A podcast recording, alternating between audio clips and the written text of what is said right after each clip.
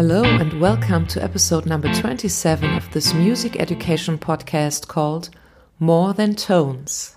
It's great you're back to listen to the second part of the conversation between David, Milena, Leonie, Camilla, and Jennifer. Their conversation continues at the point where Jennifer talks about the beginning of Brockwood Park School and the challenges both teachers and students had to face at that time this alumni student told me that it was chaotic. It was so chaotic. The students wanting this, this, and the teachers wanting this, or the staff members wanting this way.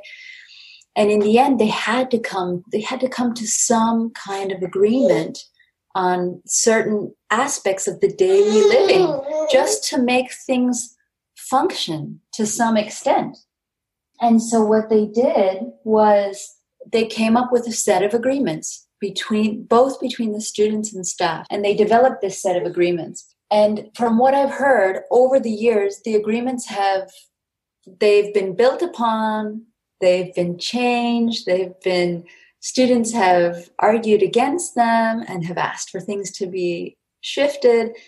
So from my experience of the years that i've been at brockwood every year the agreements are revisited whether it's the staff, whether it's the students, whether it's together, every year they are revisited. Okay, so also Brockwood, with its very open concept, needed regulations, or agreements as you call it, to function. But flexibility about these agreements was and is till now very important. Let us continue with your experience at Brockwood. I'm wondering now what actually happens if agreements are not followed? There are consequences for some agreements, for example, like drugs, also having sex in the school, because legally in a British school, it's not allowed. So some do have consequences, but what's interesting about this whole process is when something happens in the school, in the majority of the things that happen in the school, it's very hard for things to to get covered up. Eventually something does come out and a student talks or a staff finds out about something. And so the incident comes to light and then that starts a whole process of um, discussion with the tutors of the student and usually the, person working in pastoral care and the co-principal so meetings start and they usually start one on one and then they can sometimes end up in group meetings depending on what ha- has happened. And they're the kind of meetings where we first just try to inquire and ask, you know, what has happened? What has led to this? Without it becoming like a space where we're to threaten you or this you're to have this consequence. In no way do we come at it in that way. What we do is we try to first inquire what has happened what what has led the student to this point. And because there's so much time given to that i mean i would say being at brockwood all those years i would say like 80% of the work that i did i mean i did a lot of teaching and i prepped for a lot of classes and I was involved in many different areas, but a lot of the work that you do is related to pastoral care, which is like the care for the student, the daily life, the things that come up, the difficult things that come up. And to be able to discuss that with with a group of educators and the students. Do you think today that this way of handling agreements is the most successful for you personally? And do you think that this is also the right manner for the students to treat these agreements like that? I think every place needs some set of boundaries, like healthy boundaries. It's not that I disagree or agree with the agreements. I think they're there for a reason and that it helps to basically get through the terms in a way that holds the student body responsible. But at the same time you know as a, as a brockwood staff you know that every year things are going to happen. Every year. There's no doubt about it. It's like you almost know when when the event is going to happen after a school party or a school dance or or we're getting just close to the end of the term and the students are itching to go out and you know because they've been in the school the whole term and you know you see it you see it coming and that's just the nature of the place and it's the nature of the place to then go into it with the group to discuss it. If it really has brought a lot of um, alarm to the to the group or concerns we bring it into interesting questions during inquiry time. So once a week we have an inquiry time with the whole school.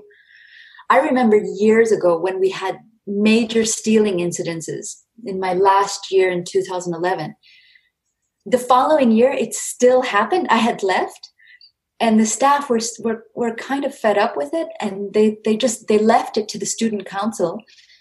And the student council organized a gathering that lasted literally almost the whole day. The students stayed in the assembly and they put this big white jar outside of the assembly and they said okay we're going to just we're going to ask whoever did the stealing say that you did the stealing and put money into this pot or admit that you did it and that you would return the items whatever.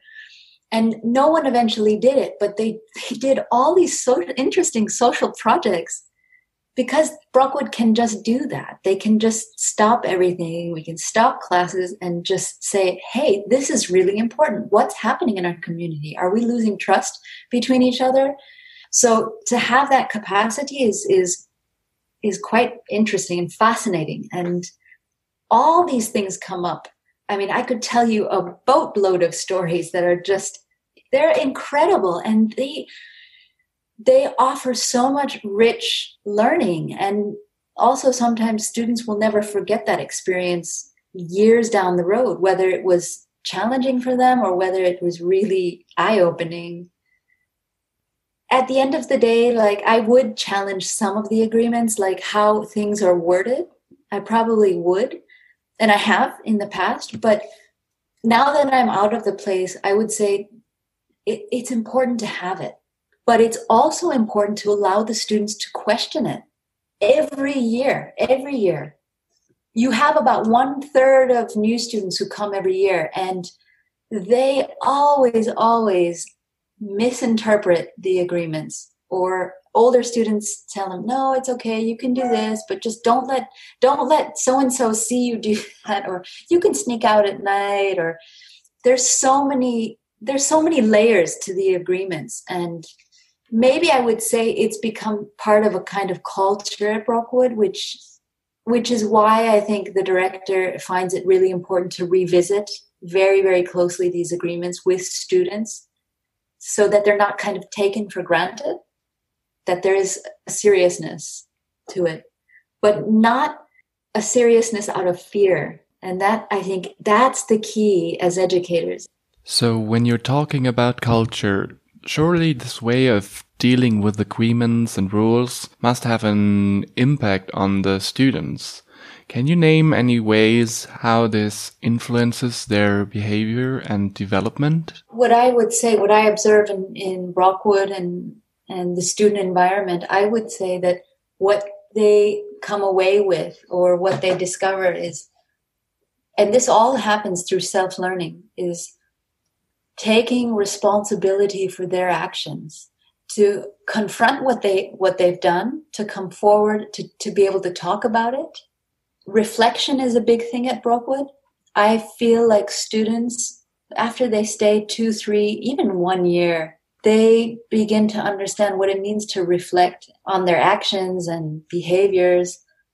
I would say that because Brockwood is really, it's a school that's geared towards creating the self-learning environment that, yeah, they're capable of, of looking at the issues on their own. That really reminds me of the situation you were just talking about with Milena with the stealing incidences, where students dealt with those issues on their own. It really sounds like students learn that kind of behavior at Brockwood. I was also wondering if there is a special way how Brockwood and its staff and its students deal with group dynamics or with topics like bullying it's interesting because like when I first came to Brockwood, I was I was like looking to see. I I, I had these kind of already had this idea like oh there's these little groups or these people you know these these students over here have their kind of friendship and it does it does tend to happen that like clusters and groups form within Brockwood but very quickly as the year gets on you can start to see how like those groups are also kind of infiltrated and and friends start to hang out with other people. And but because it's such a small place and because it's kind of like a family the bullying i would i've i have witnessed it but it, it doesn't happen frequently. And when it does come up people are very very quick to support the student or even staff or it it's dealt with right away. I mean brockwood students in themselves probably are the ones the first ones to say hey we don't want this. It's nice to hear that the students themselves are uh, acting on those problems and it's not just the teacher who takes the responsibility for those issues because that's usually um, how things happen very often at schools it also really shows that what you said in the beginning that they learn how to feel responsible, they learn how to reflect and behave differently because, yes, it sounds special that they adapt a different attitude to bullying and they behave more socially. But it kind of seems that this particular learning is enabled because Brockwood creates this space and you have all these um, possibilities that you told us. And we are thinking, how can we take some of this spirit and what can we do in a normal Berlin school? I mean, at Brockwood, the whole environment is set up to to create this very interesting space. But you know, every day you walk in the classroom, you know, can you set aside to step aside and look at your fears, look at the difficulties, the challenges, maybe the suffering you experience, maybe share share that with the students to open up this space. And through the kind of things that you plan for classes, are you going to give the space for the student to to have I don't know how to say how to explain. Yeah, to provide an environment where the student can self-learn. There's a sense of inquiry in the in the educational space where they can question question what what you're doing or question the topic that that you're bringing to the space or the lesson. Um, and there is no exact how but from my experience is it starts with relationship. So when you are talking about relationship we were also wondering is this emphasis on relationship reflected in the behavior and the roles of students and pupils. Can you tell us anything about that? In some way, it's like all of that gets wiped away. Even though there's like the role of the staff, the teacher, the student, somehow those roles, like, they also disappear. And that's, I think, really healthy in, in a school environment. If those roles can, like, kind of not be so defined and kind of just die. Those roles can just die. You know, Krishnamurti says, die every day to your role or your, you know, your persona, your ego. So, and that's what allows the beautiful relationships to to evolve amongst staff and students. That does sound like something we could actually try in a school in Berlin to approach students in a more personal way, to not look at them in their roles all the time and not to look at us as teachers in that role. I can imagine that this changes the way you work together with students and teachers in a school, that it really changes the environment. So, do you have any other ideas what we as students in teacher training could do at schools, what we could try, any ways how we could put bigger emphasis on relationship, for example? my question for all of you would be how do you start the year with your classes? What is like the purpose of education for you? Like when you when you before the year even begins when you're planning your classes and you're so absorbed in your work you know have you do you actually sit down and say well all of this that i'm going to plan might actually go out the window because how do i know that the student is even going to be interested in what i'm going to offer? I'm actually bound to a certain curriculum because of the state education the government education. You know what is it that that you feel kind of bound to and where do you feel that you can kind of break those boundaries in starting from the first day of school. You know it's it's not really a good idea just to start teaching classes. Like how would you establish a relationship from the start the very get-go when they walk into your classroom? You know what is it that you're to do? I mean you might actually not start classes for a whole week. I know some teachers from the past, like from even before I was there, I've spoken to teachers, like alumni teachers, who have said they even started with no planning, no curriculum, nothing. I mean, that's just for me, it's really radical to walk into a classroom and tell a body of students, I have nothing planned for you. What can what can I teach you? I don't know. Let's start with relationship. And out of that, out of that comes a curriculum that develops, you know. One teacher told me he spent like a month, a month planning with his students what they wanted to learn. And then the class got started. I mean, that sounds really nice, but imagine if you do that at a normal regular school here in Berlin, they would think you're crazy. I think you would get serious problems doing that, really. I saw the look in your face like fear. oh, that would bring trouble. You know, so mm-hmm. just that in itself is like, would you be able to tell some of the teachers, say, like, I'd like to do something different, but I have fear to bring it forward? You know? So it's yeah. all about communication and relationship. At the end of the day, like, we can only just do from ourselves, you know, we, we can't depend on anyone else or even though we're in relationship with people like at the end of the day it, it starts in ourselves and no one's going to tell you how or what but yeah like the questioning and and the looking at oneself starts here that's yeah. for, for, me that's that's how i would like to end for you but, thank you very much thank you yeah. at the end of the day we can't depend on anyone else. At the end of the day, it starts in ourselves. Thank you for this ending phrase. There's very much truth to it, and surely it can be helpful to keep these important words in mind, especially when things do not happen in the way we would have wished or expected it. Thank you, Jennifer, for sharing your personal experiences and for talking with us about the Brockwood Park School, about conformity and freedom, about relationship between teachers and students, about agreements that give space for discussions, and about responsibility, reflection, and inquiry as important life tools. Dear listeners, we hope you enjoyed the interview and that here or there perhaps you heard something that might have interested or inspired you in any way, whether it might be with regards to education or simply with regards to everyday life questions. Thank you. And last but not least, we want to thank the German musical duo Kollektiv Turmstrasse for the permission to use their song Heimat.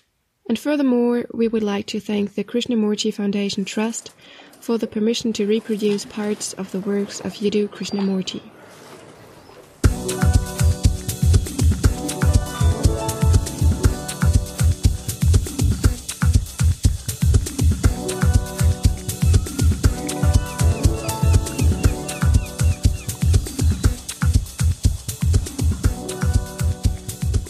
At the end of the interview, Jennifer said, The questioning and the looking at oneself starts here. We don't have a video recording of this conversation, so I do not know what Jennifer might have looked like or might have done while saying the sentence. I pictured her and saw a teacher who pointed at her heart with her hands while saying, The looking at oneself starts here. Dear Jennifer, David, Milena, Leonie, and Camilla, Thank you very much for speaking so openly and honestly about risky undertakings with regard to education. If you'd like to comment on this episode, give any kind of feedback, or just want to get in touch, please go to the blog www.mehralstöne.de. And if you are interested in listening to other English episodes, scroll down to the 7th of September and the 16th of March 2020. The upcoming episode will be in German again, but I'm sure that we will have more English speaking guests in the future and look forward to it. So stay tuned and in the meantime enjoy life, enjoy your relationships, and especially when making music.